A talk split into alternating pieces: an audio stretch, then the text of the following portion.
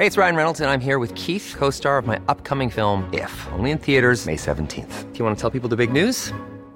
All right, I'll do. Sign up now and you'll get unlimited for $15 a month in six months of Paramount Plus Essential Plan on us. Mintmobile.com slash switch.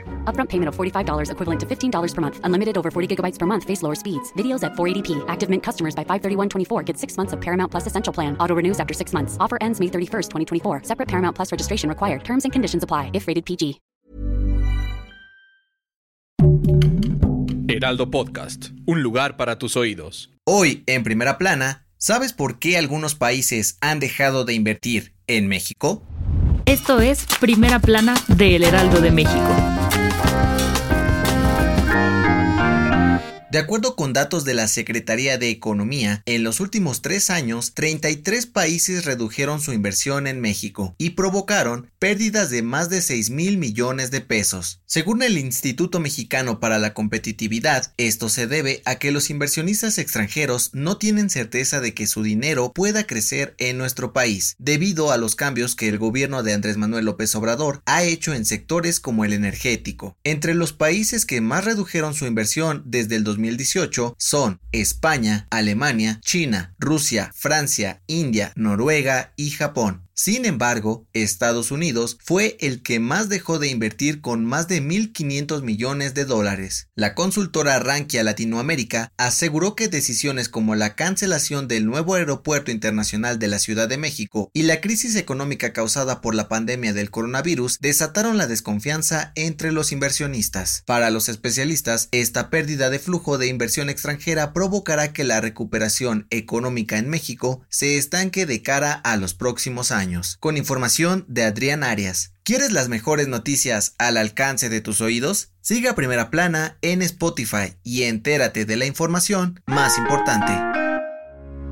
Este miércoles, la Agencia Espacial Rusa lanzó al multimillonario japonés Yusaku Mayusawa y su asistente a la Estación Espacial Internacional, con lo que por primera vez en 12 años se reactivó el turismo en el satélite que orbita la Tierra. La misión de la nave Soyuz MS-20 despegó desde Kazajistán y tras 6 horas de vuelo, todos los tripulantes llegaron a su destino sin ningún contratiempo. El magnate japonés estará en el espacio durante 12 días y tendrán un programa especial pues harán actividades entre las cuales destaca un torneo de badminton con los astronautas que se encuentran a bordo de la estación. El empresario dio a conocer que grabará toda la aventura para publicar un video en YouTube y relatarle a millones de personas sus experiencias en el espacio.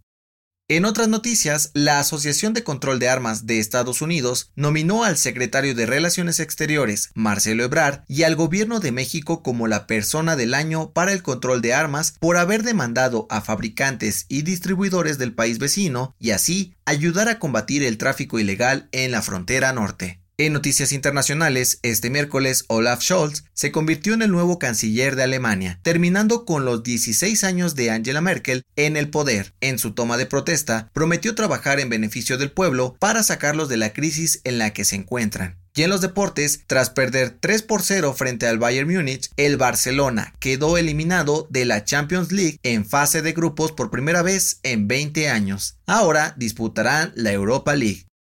El dato que cambiará tu día. Llegamos a la recta final del 2021 y es el momento ideal para recordar las hazañas que marcaron este año. Es por ello que Didi dio a conocer los datos más interesantes de su plataforma. Por ejemplo, el conductor que más manejó este año hizo más de 11.100 viajes generando ganancias de más de 650 mil pesos y el pasajero que más usó la aplicación lo hizo 510 veces. Y para que las hazañas no terminen durante la temporada navideña, Didi activará en la Ciudad de México, Toluca y Guadalajara. Consulta la app mientras viajas a tu posada. Esto fue Primera Plana, un podcast del Heraldo de México. Encuentra nuestra Primera Plana en el periódico impreso, página web y ahora en podcast. Síguenos en Instagram y TikTok como El Heraldo Podcast y en Facebook, Twitter y YouTube como El Heraldo de México. Hasta mañana.